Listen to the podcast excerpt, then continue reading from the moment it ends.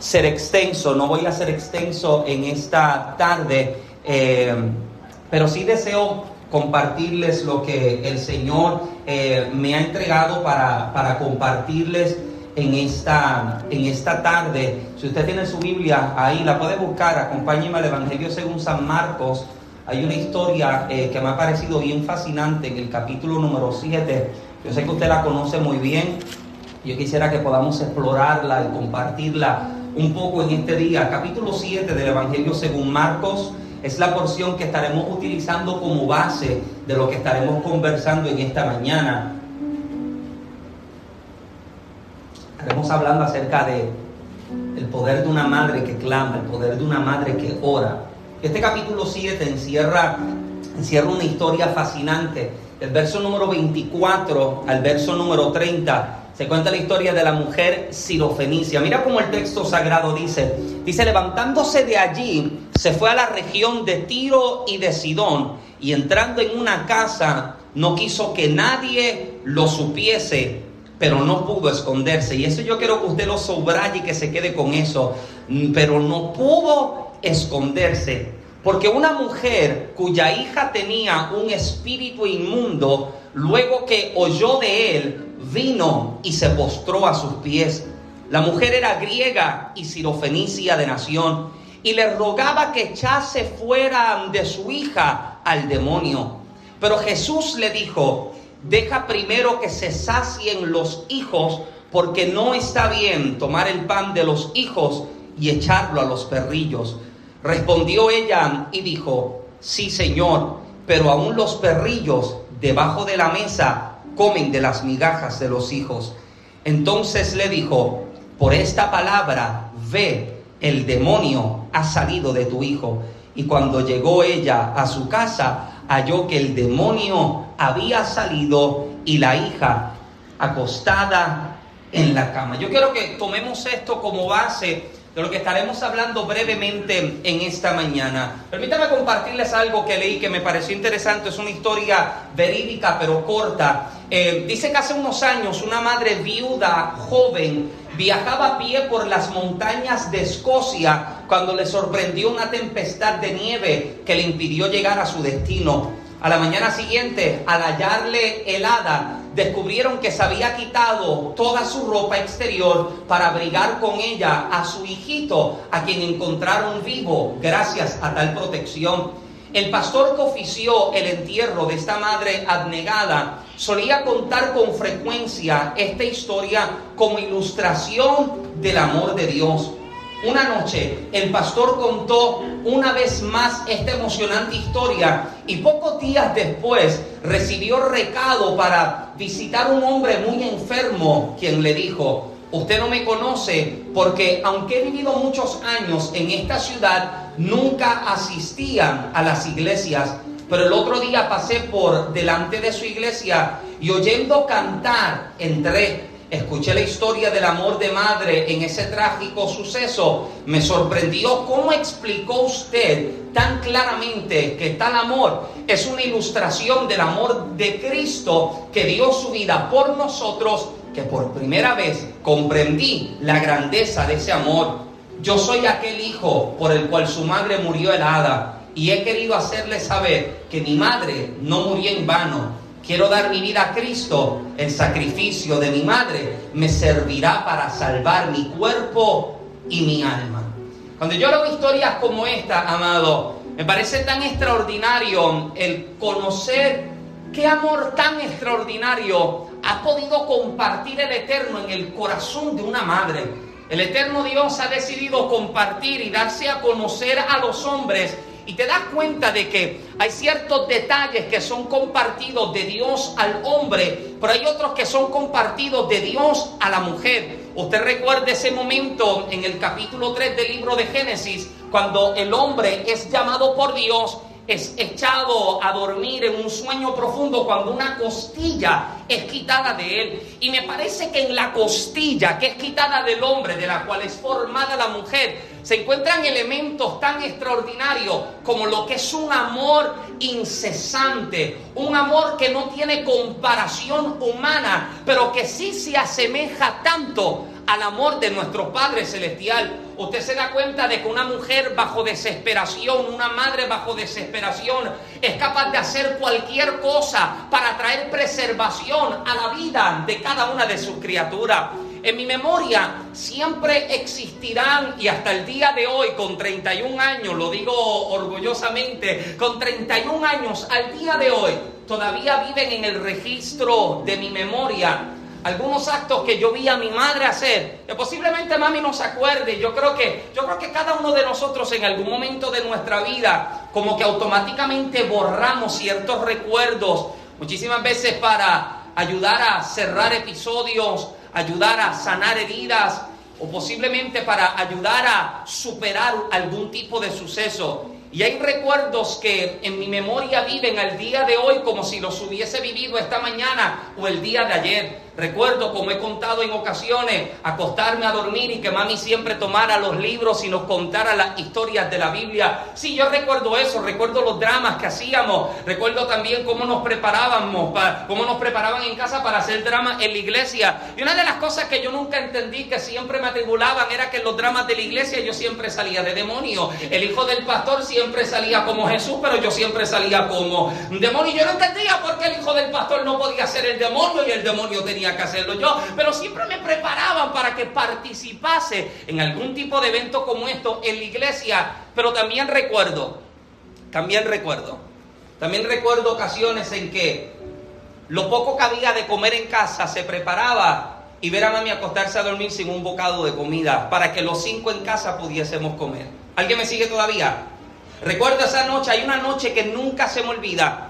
Yo recuerdo que la situación en casa estaba tan, pero que tan y tan apretada. Vivíamos en el pueblo de Santa Isabel, vivíamos en el barrio de la playa. Y yo recuerdo encontrarme a solas con mami, esperando a las afueras de una de las oficinas del alcalde, esperando recibir una ayuda porque en casa no teníamos nada de comer. Yo recuerdo llegar a casa aquella noche, llegamos a medianoche y cuando llegamos a casa todos mis hermanos habían quedado dormidos. Y a esa hora nosotros llegamos con comida y son los, son los recuerdos, amado, que siempre viven en mi memoria, que me permiten vivir agradecido, no solo por las abundancias, sino también por las pequeñeces.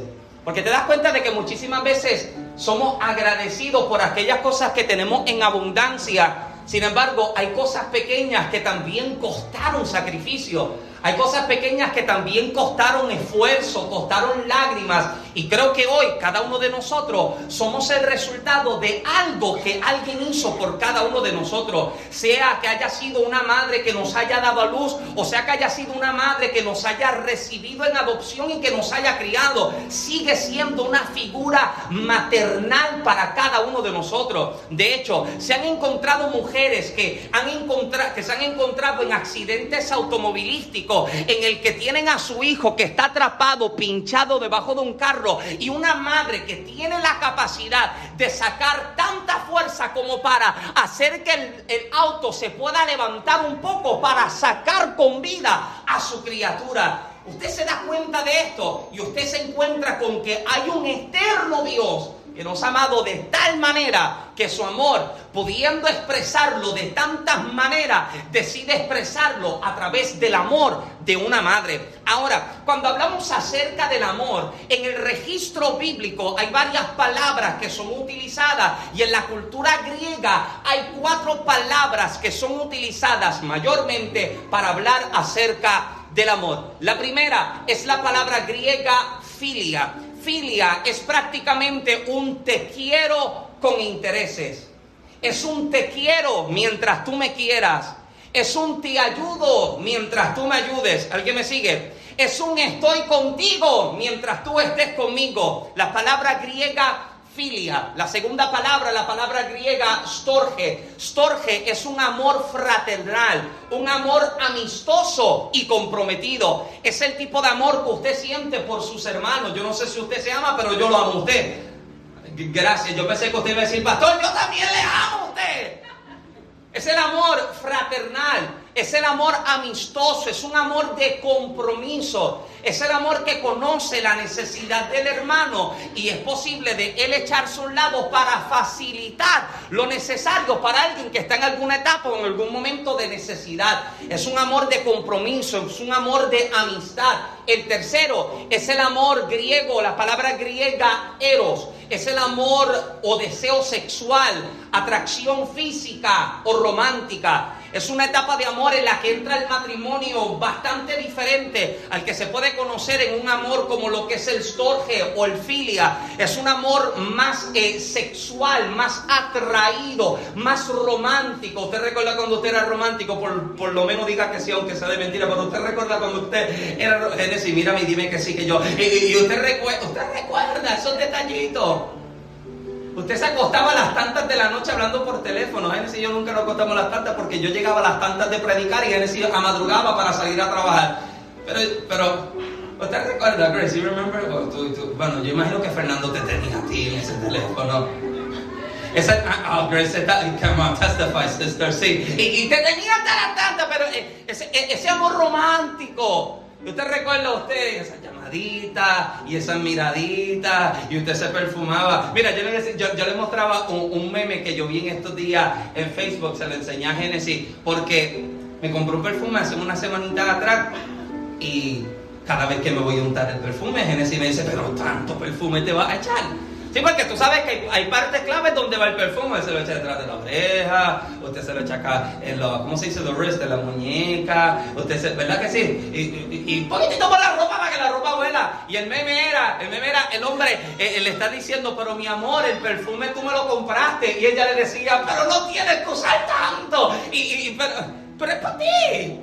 Quiero el bono para ti, para que también los hermanos, ¿verdad? No se sientan medio asustados cuando me vuelan, pero, pero es para ti. Porque, eh, eh, eh, ¿para, ¿para qué usted hace lo que usted hace? Usted se viste como se viste, se maquilla como se maquilla, se peina como se peina. ¿Para qué? Para su ser querido, para la persona que le ama. Ahora, este cuarto amor va un poco más profundo. Es la palabra griega agapeo. Es un amor puro e incondicional. Diga conmigo, puro. No, como que usted está despierto. Puro e incondicional. Este es el amor más profundo. Y es el amor que es comparado al amor de Dios con el amor de una madre. Un amor puro e incondicional. Hay un registro bíblico que presenta dos de estas palabras griegas en un mismo escenario. Capítulo número, eh, eh, capítulo número se me fue la porción, pero es finalizando, finalizando el, libro de Juan, finalizando el libro de Juan, Jesús está hablando, Jesús está hablando con sus discípulos, está hablando precisamente con Pedro. Jesús había muerto, Jesús asciende y nuevamente se está presentando a sus discípulos. Capítulo 21, si mi memoria no me infiel, capítulo 21, Jesús está hablando con sus discípulos y le está preguntando, le está preguntando a Pedro específicamente que si le ama. ¿Usted recuerda aquel momento? Jesús le está preguntando a Pedro que si le ama. Pedro, tú me amas. Y usted, y usted escucha, usted lee la respuesta de Pedro a Jesús. Jesús le pregunta, Pedro, ¿tú me amas? ¿Y cómo le responde Pedro? Señor, Tú sabes que yo te amo. Así es como lo lees en la Reina Valera del 60. En el texto en español, usted lee el texto de esta manera, pero cuando usted mira el texto en su original griego, hay dos palabras diferentes que son presentadas. Mira cómo el texto en griego se leería. Jesús hablando a Pedro le pregunta, Pedro, tú me agapeas. ¿Y sabes cómo Pedro le responde? Señor, tú sabes que yo te fileo. Me explico, me explico. Jesús le está preguntando a Pedro, Pedro, tú me amas con un amor puro e incondicional. Y Pedro le responde, Señor, tú sabes que yo te quiero condicionalmente. ¿Alguien me sigue acá? Jesús le está preguntando, Pedro, tú me amas con un amor sincero, sin intereses, sin complicaciones, sin condiciones, un amor puro. ¿Me amas de esta forma? Y Pedro le responde, Señor, es que tú sabes que yo te quiero. Tres veces esta pregunta es hecha. Las primeras dos veces Pedro está respondiendo, pero está respondiendo con un instinto como de respuesta automática. Pedro, tú me agapeas. Y Pedro le responde, Jesús, tú sabes que yo te fileo. Espérate, espérate, espérate. Pedro, tú me agapeas. Y Pedro vuelve y le responde, Señor, tú lo sabes, tú sabes que yo te fileo. Y la tercera vez, esto a mí me fascina, porque para esta tercera vez cuando Jesús vuelva a preguntarle a Pedro, Jesús formula la pregunta de forma diferente. Ahora en el texto griego, Jesús pregunta, Pedro, ¿tú me fileas? Y Pedro le responde, Señor, tú sabes todas las cosas, tú sabes que yo te fileo. Escúchame, escúchame esto. Jesús sabe cuánto verdaderamente Pedro puede comprometer y entregar.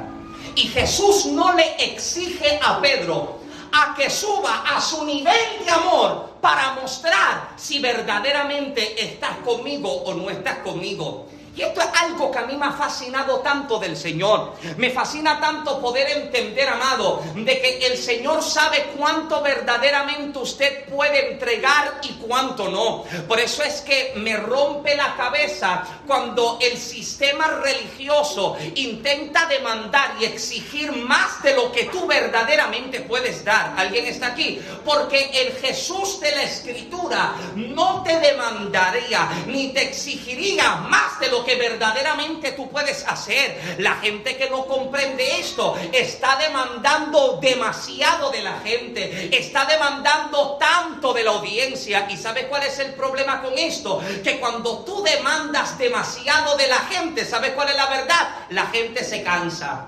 Hmm. La gente se agota y la gente termina perdiendo su compromiso. La gente a la que se le exige, a la gente a la que se le demanda demasiado, es el tipo de persona que termina soltando y entregando. Por eso es que Jesús, conociendo cuánto verdaderamente Pedro puede hacer y dar, Jesús entiende, déjame bajarme a su nivel para poder entenderlo. Pedro, yo sé cuánto tú puedes amar, yo sé cuánto tú puedes dar. Ahora te pregunto de acuerdo a tu capacidad de ofrecimiento. Pedro, ¿me amas verdaderamente? Verdaderamente como tú dices que me ama, porque ahora yo sí puedo entenderte. Por eso es que hablábamos unos domingos atrás de cómo muchas veces la religión le enseña a la gente que Dios es un ogro que está esperando en la iglesia con la chancla o con la correa, esperando a que tú llegues para darte la pela. Y la gente le tiene pánico a Dios, le tiene una fobia y la gente no se atreve a llegar porque no han conocido el verdadero amor de Dios. Sí hay corrección en la paternidad. Pero ¿sabes qué sucede con la corrección de Dios? La corrección de Dios no es ni para humillarte ni para romperte. La corrección de Dios es para formarte y para edificarte. ¿Alguien dice amén? La corrección de Dios te forma, te levanta y te restaura, pero no llega con la intención de avergonzarte. Por eso es que, amado, tanta gente llegaba con miedo, porque imagínese, imagínese el terror que se predicaba desde los altares. Hay gente que llegó y están buscando que Dios le dé una pela. Yo escuché de un predicador que tomó el, tomó el micrófono y lo primero que dijo fue, hermanos, predicamos bajo el tema, la pela va. Y los hermanos estaban escandalizados. Imagínate, la pela va. Era tan fuerte que a mitad de mensaje el predicador se quitó la correa y le, entró a correazo uno de los hermanos. La pela va. A refugio se me fue, no me está guardando la puerta. Y saben, cualquier cosa me aguanta la puerta, todo está bien. Pero imagínense, la gente llegaba con tanto pánico, pero era porque esto era lo que se enseñaba. Era lo que se le predicaba a la gente. Pero cuando yo voy al pasaje bíblico, qué mejor que conocer el amor de Dios que a través de su Hijo propio, que a través de Jesucristo. Y qué mejor que conocer de este amor que escuchándolo de los labios del mismo al que se le llamaba el discípulo amado. Este que se recostaba del pecho del maestro. Este que era el único que estaba al pie de la cruz cuando Jesús estaba crucificado. Y todos los discípulos se fueron Jesús sabe que hay un Juan que le ha amado demasiado y este puede hablar tanto acerca de ese amor. Pero sé que cuando la gente llega recién convertida, qué mejor que comenzar. ¿Sabes? La gente llega y quiere, lo primero que pregunta es, ¿cómo comienzo a leer la Biblia? ¿Cómo comienzo a estudiarla? Qué mejor que comenzando por el mismo Evangelio de Juan. Porque el mismo Evangelio de Juan te está mostrando a Jesús, pero también te está mostrando un amor tan extraordinario. Por eso que usted en el capítulo 3 de ese mismo libro, cuando Juan está diciendo,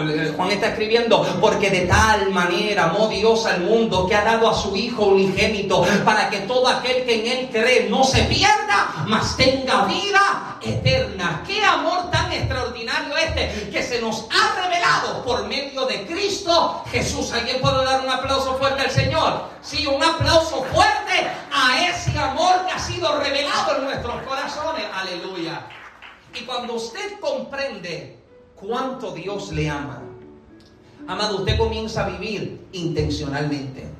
Usted comienza a llegar a los servicios intencionalmente. Usted comienza a servir en la casa intencionalmente. ¿Por qué? Porque ese amor te arropó. Ese amor te envolvió de tal forma en que usted dice en agradecimiento, lo menos que yo puedo hacer es servir es adorar, es llegar, es congregarme, es pasar tiempo con mis hermanos. Por eso escuche, escúcheme bien, amado. Una de las cosas que más me ha fascinado acerca de Jesús es que la mayoría de los encuentros que Jesús tuvo con la audiencia, ¿sabe cómo, cómo fueron? Sentados en una mesa comiendo.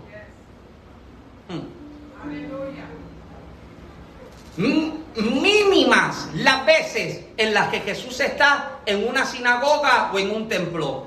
¿Sabes dónde Jesús compartía? Con la gente en sus casas. Jesús se sienta con ellos y come. Jesús llega y comparte con ellos. Usted quiere mostrar amor a alguien, invítelo a comer. Nadie dijo amén, ¿qué pasó? Dios mío. Ayúdenme, Norberto, tú gritas, tú gritas un amén por lo menos, Norberto, sí, sí. Sí, sí, mira qué forma Jesús mostraba compasión, interés por la gente, amor, interés. ¿Sabes cómo siga? Se sentaba a hablar con la gente y comía. Porque, amado, ¿qué mejor forma de llegar al corazón de la gente que llegando a través de su estómago? Mm, ah, sí. Y si es comelón como Fernando, métele comida. Ah, no, falta el otro. No, deja que llegue. Cuando llegue hacemos la entrada otra vez. Está, llegando, está llegando, le falta poco. Oh, ah, ya mismo. Si come como Orlando, ámalo de verdad.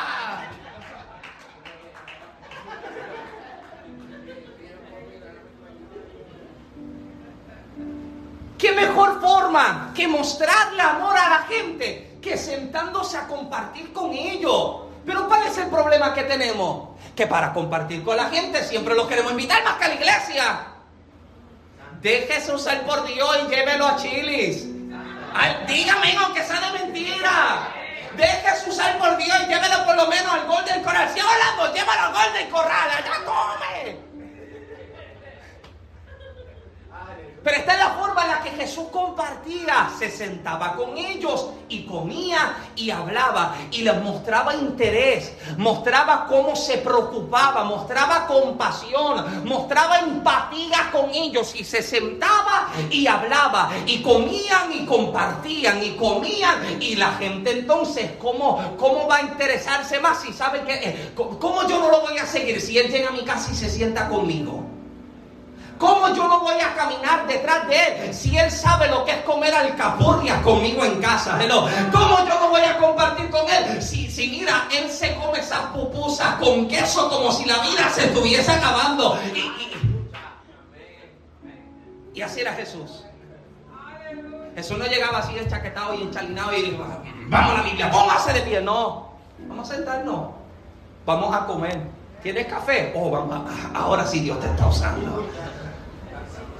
Sí, yo pensaba ayer en que no solo de pan vivirá el hombre, sí, porque también necesito una taza de café.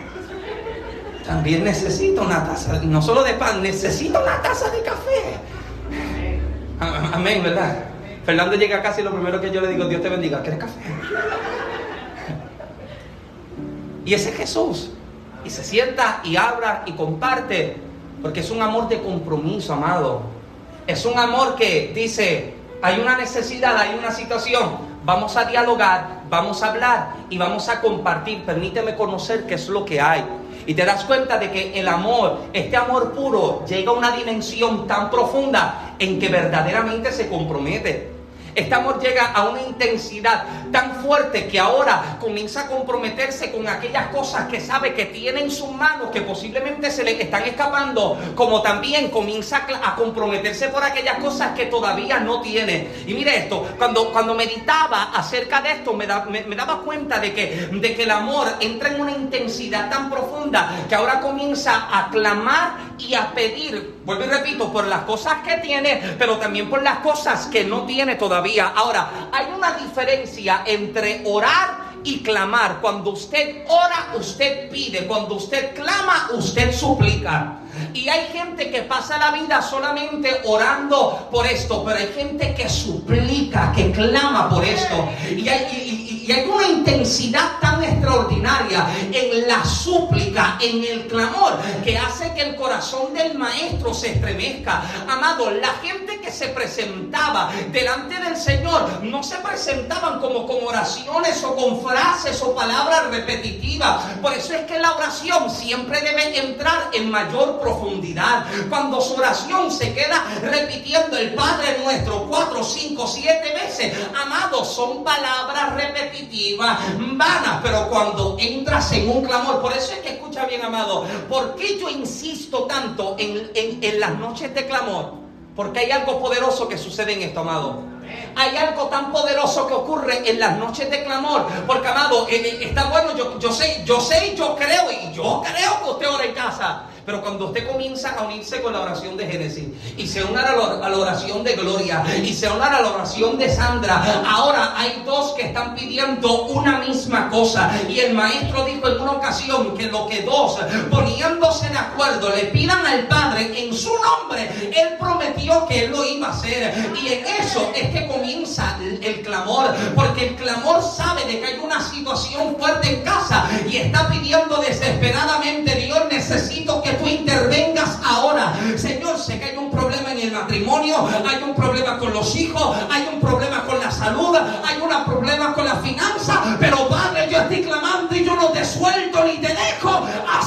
algo suceda sobre mi vida. Y el clamor, amado, el clamor comienza a llevarte a esta intensidad en el que usted recuerda a Jacob que de madrugada está viendo un varón que él no reconoce. Pero ¿cuál es la insistencia de Jacob? Yo no te dejo hasta que tú me bendigas. Y se parece tanto a nuestras oraciones, ¿verdad? Señor, yo no dejo la oración hasta que tú me contestes. Son las nueve y media y tienes un abosteceo más malo. Ah, no se me haga el espiritual ahora, vamos. Señor, yo, yo, yo, yo, yo no paro el ayuno, yo no dejo el ayuno hasta que tú hagas el milagro. Son las 11 de la mañana y está atragantado con un plato con flame. Pero la gente que está clamando, amado, mira, amado, yo me he conocido personas yo me he conocido y me he encontrado con personas que han entrado en una intensidad de clamor y de oración tan profunda, amado, que llevan una semana, llevan dos semanas, llevan tres semanas, llevan 40 días todavía clamando, amado. Porque escuche esto, la, diferencia entre la oración y el clamor es que el clamor es insistente, el clamor es persistente, el clamor no se cansa demasiado rápido. A lo mejor mi cuerpo se cansa y se agota, pero mi alma sigue clamando, Dios trae respuesta sobre mi casa. Dios, haz algo sobre mi cuerpo. Dios, haz algo sobre mi familia. Habrá alguien que sepa lo que es ese clamor.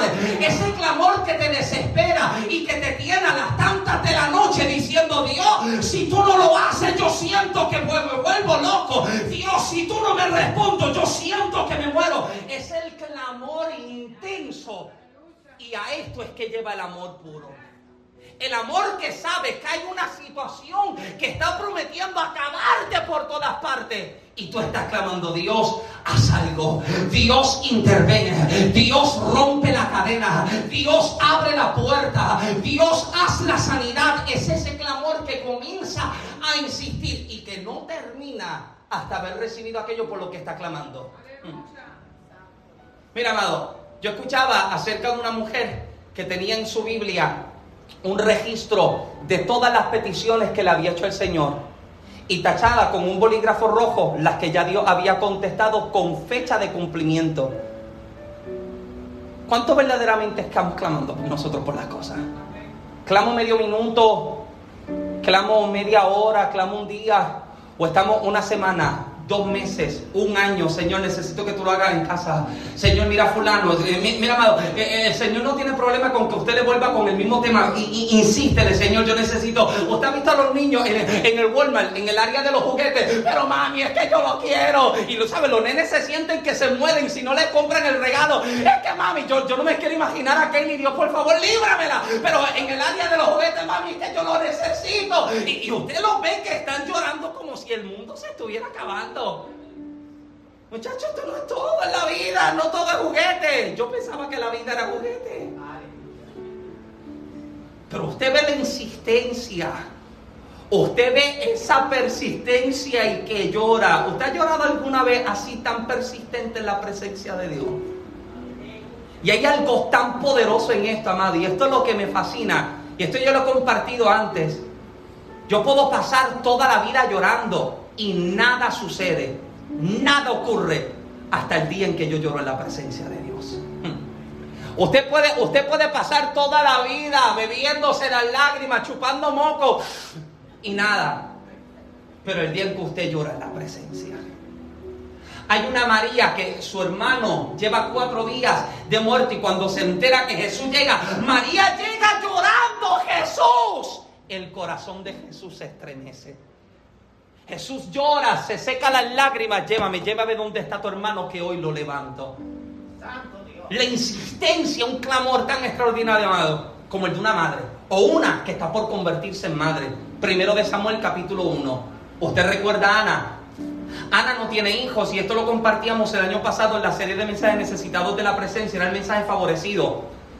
Ana sabe lo que es subir todos los años con el cana con Penina y con sus hijos asilo para adorar. Y ella sabe lo que es ser oprimida todos los años por Penina, porque Penina tiene hijos y Ana no tiene ninguno. Pero esta mañana Ana despierta diferente.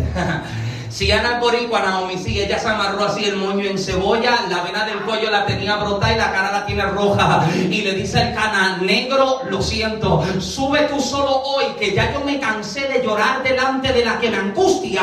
Yo voy a llorar delante del que me escucha. Me cansé de llorar delante de Penina. Yo voy a llorar delante de Dios. ¿Y sabe lo que hace Ana? Se mete en el templo y está clamando porque la intensidad del clamor de esta mujer que incluso la gente que no la entiende. Por eso es que hay gente que tiene una insistencia en el clamor tan extraordinario que la gente dice, es que este es más fanático, es que este es más religioso, es que este es un espiritual de mentira. No, es que no saben que mi alma la estoy derramando delante de Dios. Y a lo mejor me están viendo y están diciendo, eh, eh digiere el vino ya. No es que estoy ebrio, es que estoy clamando hasta que Él me responda. Estoy clamando hasta que Él me escuche. Aleluya.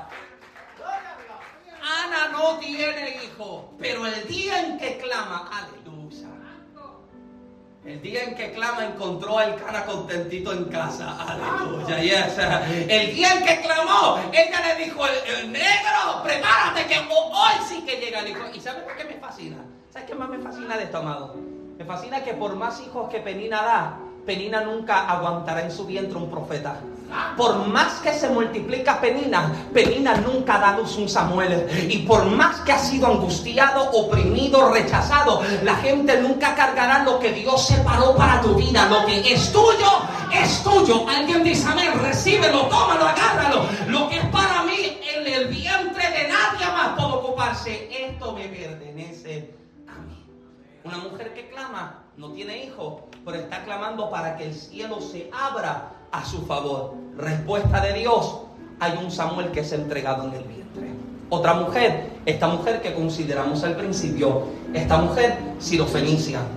Interesante es que esta mujer no es una mujer del pueblo judío, no es una mujer del pueblo de Dios, es una mujer, mm, está viviendo en una jurisdicción romana, esta mujer es gentil, sin embargo, esta mujer de alguna manera se tuvo que haber enterado de lo tanto que Jesús había hecho, de los tantos milagros que el Señor había mostrado. De hecho, en el capítulo anterior se relata el milagro de la multiplicación de los panes y de los peces. Aproximadamente 13 mil personas comen de cinco panes y dos peces. Imagínate, qué cosa tan extraordinaria. Usted escuchar de un milagro como esto, esto suena hasta en la China. Hasta en la China, yo no sé cómo lo dirían, chimpao el pan se multiplicó un wow mucho. Y no sé cómo lo habrá dicho, pero dijeron mucho pan en muchos peces. Y la gente se enteró.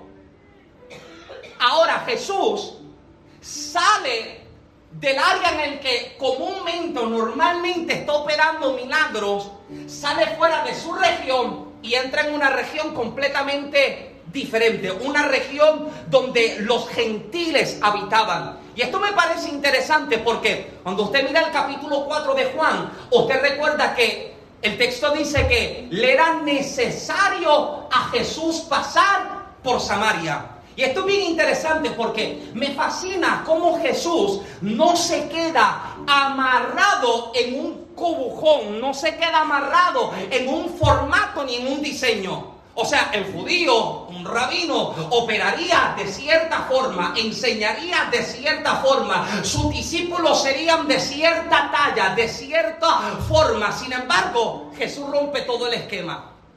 Jesús rompe todo el diseño humano y sale fuera de las áreas comunes donde opera milagro para salir a las áreas donde verdaderamente hay necesidad. Sí, usted recuerda que Jesús viene para que primeramente para el pueblo judío está llegando para su pueblo. Por eso unos domingos atrás hablábamos cuando el texto dice que a lo suyo vino y los suyos no le recibieron. A lo suyo, refiriéndose a su misión. Tiene la misión de compartir el santo evangelio, la misión de anunciar el reino de Dios. Pero los suyos, o sea, su pueblo, son los que no le están recibiendo. Ahora, a pesar de que su propio pueblo no le recibe. Me parece tan extraordinario entender cómo hay gente que no eran parte del pueblo judío que sí lo están reconociendo. Y escúcheme bien lo que yo les voy a decir. Muchísimas veces nosotros nos hacemos como de ciegos a lo que Dios está haciendo. Y posiblemente lo que usted está negando, lo que usted está rechazando aquí en casa de Dios o en la vida de algún hermano, en el hogar de alguna familia, a lo mejor usted no lo quiere ver, no lo quiere reconocer, pero hay otra gente que no conoce a Dios como usted y yo lo conocemos y están viendo el milagro que Dios hizo en tu casa, la provisión que Dios hizo a tu hogar, la liberación que hizo a tu familia, porque este cierto pueblo están expectantes. Yo no sé quién él es, pero estoy escuchando de lo que está haciendo y él sabe de que hay necesidad, por lo cual le es necesario pasar por Samaria y conversa con una mujer que está sacando agua del pozo y Jesús le está ofreciendo un agua que salta para vida eterna. Jesús le está diciendo, el que tome del agua que yo tengo para dar, no volverá a tener sed jamás. Nunca más.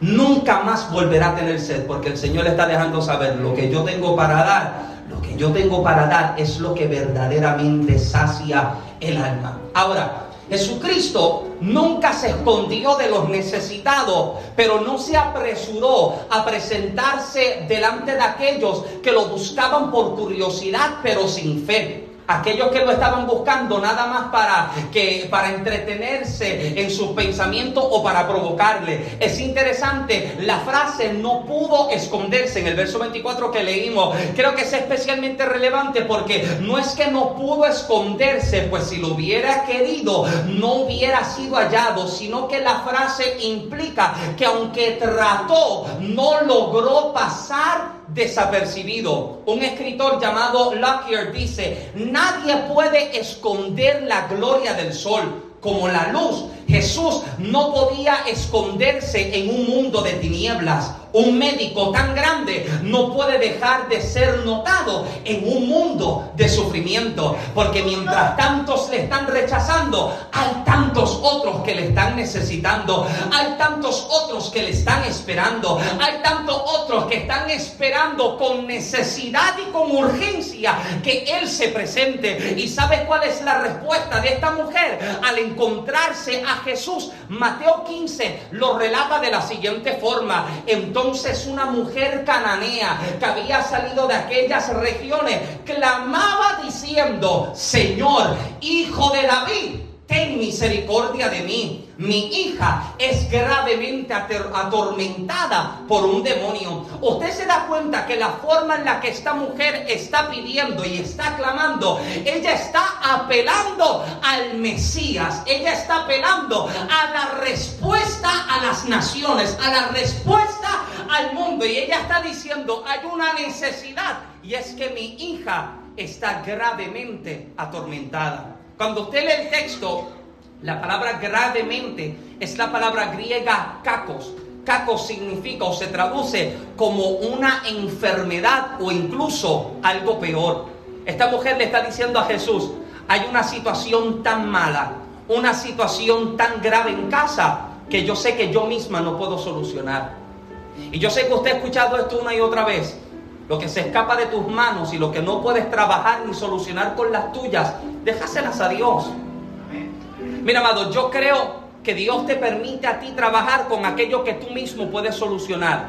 Pero lo que está fuera de tus capacidades, lo que está fuera de tu alcance, permite que Dios lo haga. Permite que sea Él el que intervenga. Permite que sea Él el que lo haga. Ahora, algo interesante, esta mujer está pidiendo insistentemente, pero ¿sabe cuál es la respuesta, la actitud de los discípulos? Despídela. Hmm. ¿Me permite? ¿Me permite un momento? Hay una necesidad.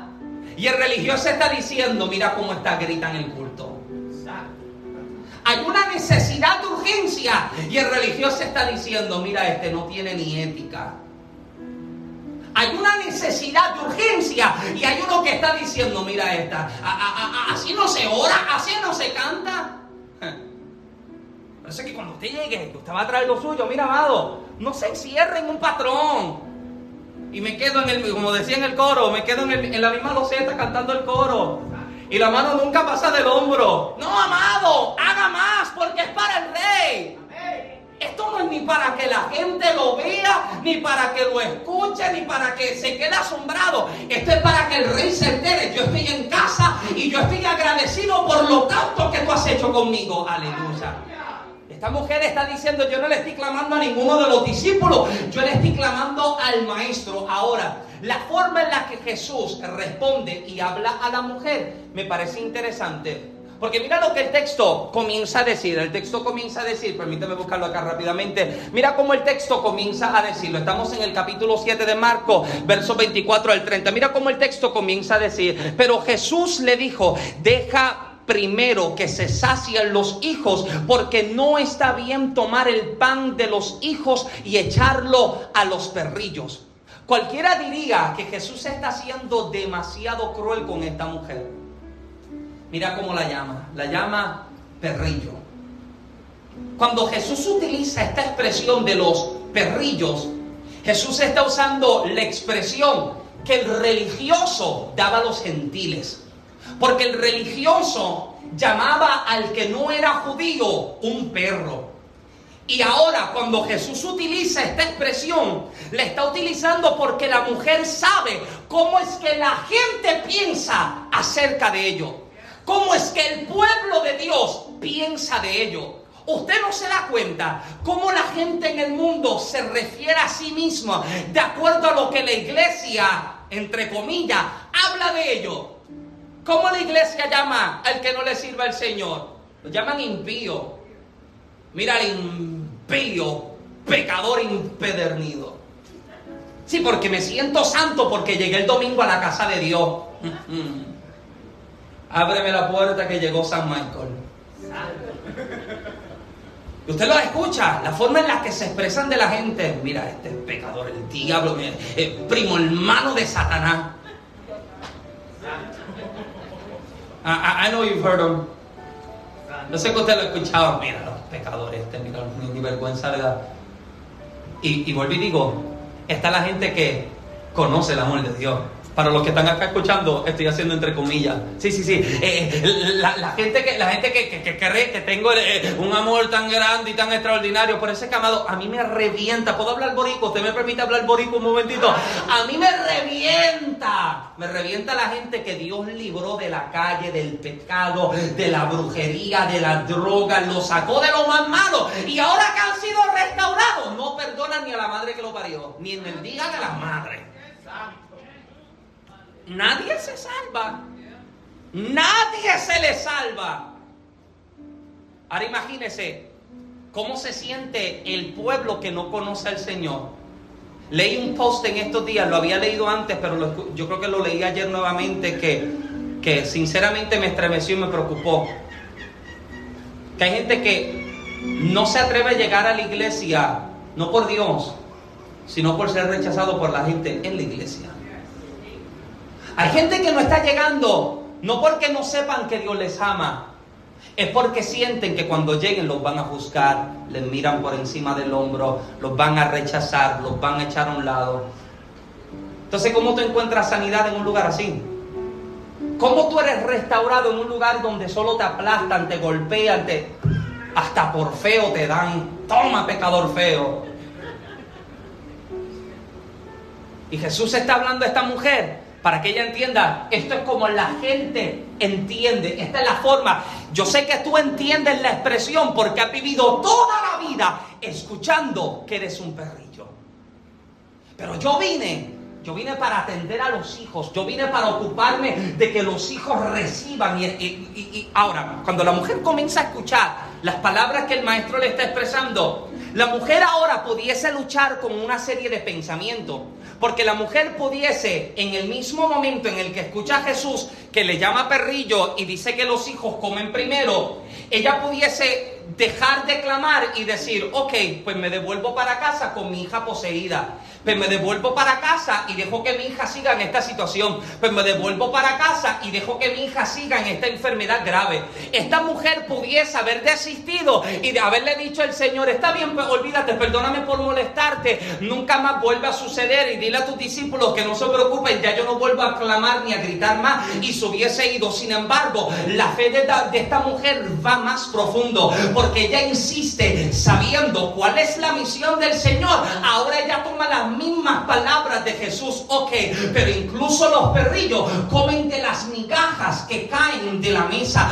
Yo sé que tú has venido para los tuyos, pero de los milagros que has traído, sé que alguno se te puede escapar, sé que alguno se te puede caer de la mesa, e incluso de ese yo me puedo apoderar. Esta es la fe que lleva a la gente a clamar y decir, Dios, yo sé que la situación no ha estado buena, yo sé que yo no te he buscado como debido, yo sé que lo he vivido de la mejor forma, pero si te queda un milagro por ahí, por más pequeño que parezca ser, déjalo que caiga de la mesa porque ese es el que quiero recibir. Esta es la fe de una mujer que está orando. Esta es la fe de una mujer que está clamando y que está diciendo, yo no me puedo ir a casa con manos vacías. Aleluya. Mira, amado, cuando usted llega a otro culto más, usted se va con otro culto más. Pero cuando usted llega diciendo, today's the day. Hoy es el día de mi milagro. ¿Habrá alguien que haya llegado a ser alguna vez? Hoy es el día de mi liberación. Hoy es el día de mi restauración. Llegué medio moquilloso, medio cansado y adolorido, pero hoy yo me llevo algo en los brazos. I'm not living empty handed. Yo no me voy con manos vacías. Sea un milagro grande o pequeño, yo me lo voy a llevar. Y me lo voy a llevar a mi casa, me lo voy a llevar a mis hijos, me lo voy a llevar para mis nietos, hasta Chloe yo voy a buscar un milagro. Alguien dice amén. Esta es la gente que llega buscando, sea lo que sea, lo voy a recibir para mi vida.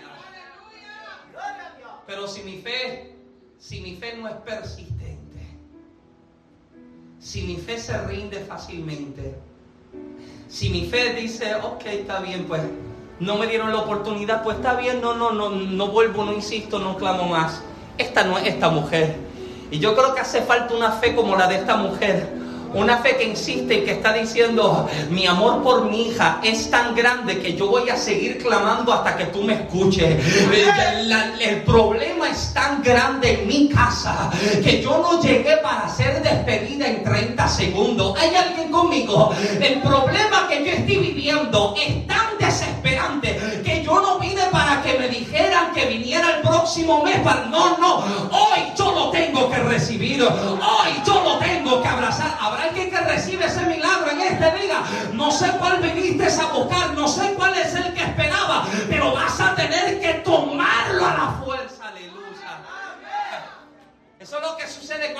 del flujo de sangre. Ella sabe que no hay espacio, no, no es como meterse, pero ella dice, make way, I'm coming through. Mira, mi, mi, mi, sobrina, cuando yo la visito allá en Luisiana, que el Mari, cuando ella quiere meterse y sentarse entre mí y Génesis, puede estar toda la familia y ella dice, coming through, coming through, y se mete como sea, me siento porque I'm coming through, y alguien tiene que llegar así, I'm coming through for my miracle, yo me voy a meter como sea, make way, mueve lo que sea, sienta el que tiene que sentar, pero hasta recibirlo, yo no voy a soltarlo. Alguien grita amén en esta tarde.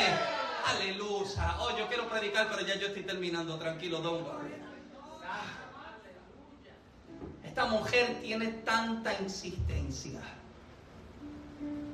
Porque eh, el que, el que te manda a guardar silencio y a callar, y no, no, siéntate y espera. Take a number, toma un numerito y espera. Es la gente que no entiende la gravedad de tu situación. But if you knew, si tú supieras aquello por lo que yo estoy clamando, si tú supieras aquello por lo que yo estoy insistiendo, tú sabrías por qué yo soy el gritón que soy. Tú sabrías por qué yo llego y quiero tomar la primera fila. Because if there's a miracle coming, I'm gonna be the first one to grab it. Si hay un milagro que viene, yo voy a ser el primero. El que está atrás que espere, yo lo tomo. si la gente supiera qué es, oh mira, la gente te, abriría espacio para ti. ¿Por qué tú estás clamando? ¿Por qué tú estás insistiendo? ¿Por quién tú estás orando? ¿Qué necesita? ¿Audiencia con el maestro? Abra un paso que por ahí va Fernando. Pero no. Cállate, no seas tan gritón. Dios no es sordo, me dicen a mí. Yo sé que él no es sordo, pero trato de dejar al diablo sordo. No, yo sé que él no está sordo, pero que el diablo se entere que estoy adolorido, pero yo todavía sigo aquí. Hello. Sí, sí, me duele todo, pero yo sigo aquí. Esta es la gente que tiene fe. La gente que dice, sé que la enfermedad todavía está presente en casa, but I'm still here. Que vi, de lo que escuché, de lo que sentí. Yo tengo una audiencia delante del rey y yo no voy a guardar silencio hasta que desde el cielo escuchen mi petición y mi oración. Esta mujer dice, sé que se supone que otro recibirá el milagro. Sé que los hijos se supone que se han sanado primero. Pero si cae algo, estoy aquí para tomarlo. Y Jesús le escucha. Y Jesús le dice, por tu palabra el milagro está hecho. Ve a tu casa, que ya el milagro está hecho. Oh, ah, ah, es que a mí me parece que el Señor le está diciendo hoy a alguien, por el dicho de tu boca, el milagro está hecho. Por las palabras que acabas de decir, vete, que encontrarás el milagro de camino. ¿Sabe lo su hija estaba completamente cuerda, completamente sana, completamente restaurada. Cuando tú vuelvas a salir, alguien tiene que decir amén a esto. Cuando tú vuelvas a llegar a casa y cuando tú vuelvas a sentarte en la cama y cuando tú te pares frente al médico y cuando te pares frente a los acreedores y cuando te pares frente a los que llegan del banco, vas a llegar tranquilo porque es que el milagro ya me lo dieron. El milagro ya lo recibí. Vete tranquilo porque está hecho. Póngase de pie conmigo, por favor.